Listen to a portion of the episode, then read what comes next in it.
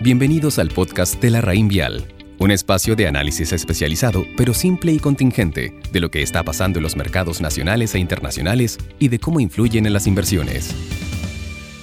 Buenos días, hoy 28 de diciembre les habla Pablo Méndez, gerente de portafolio de inversión de la Rainver Estrategia, y en este audio quiero enfocarme en dos puntos, la nueva preocupación en torno al COVID-19 y el potencial impacto de mediano plazo sobre los activos globales, y paralelamente la presión del peso chileno, que la semana pasada cerró en 714 pesos, niveles no vistos desde inicios de octubre del 2019. Respecto al primer punto, quiero mencionar que el impacto fue acotado, lo que se condice con la sobrereacción de los inversionistas. Rápidamente se informó que la mutación del virus puede ser subsanada con modificaciones de la vacuna y puede que incluso sea innecesario hacerlo. Los resultados que tenemos hasta hoy de las vacunas son alentadores y según distintos bancos de inversión auguran buenas perspectivas para el año 2021. Como dato, la efectividad promedio de las vacunas de la influenza es del orden del 40% y con ello se logra un efecto sustantivo en la protección de la salud de la población. La evidencia que tenemos hasta hoy de las vacunas del COVID-19 es de una efectividad promedio del 90%,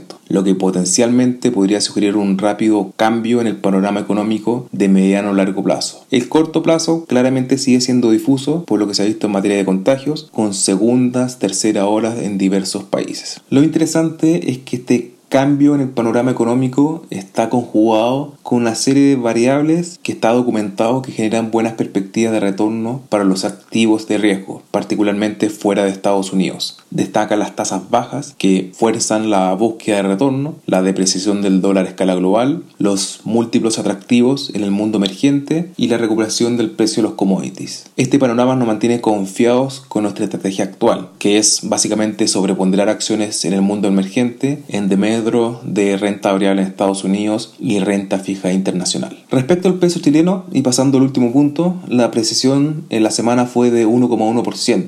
En el mes ha sido la moneda que más se ha apreciado a escala global, aproximadamente un 7%, y en la región solo seguido por Colombia con una presión tres veces inferior. Ahora, no es que Chile esté mostrando una mejoría sustancial relativa a la región. Pensamos que este tema es coyuntural y que atiende particularmente al retiro en curso del 10% de la FPS. Desde una perspectiva de mediano plazo, seguimos viendo un sesgo a la depresión del peso por la poca claridad en el devenir político y el daño a la institucionalidad que hemos observado.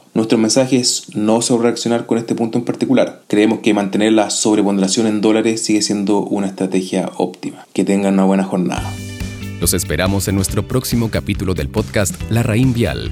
Conoce larraínvialdigital.com, una plataforma de inversiones, servicios y herramientas en donde la experiencia de la Raín Vial es 100% online.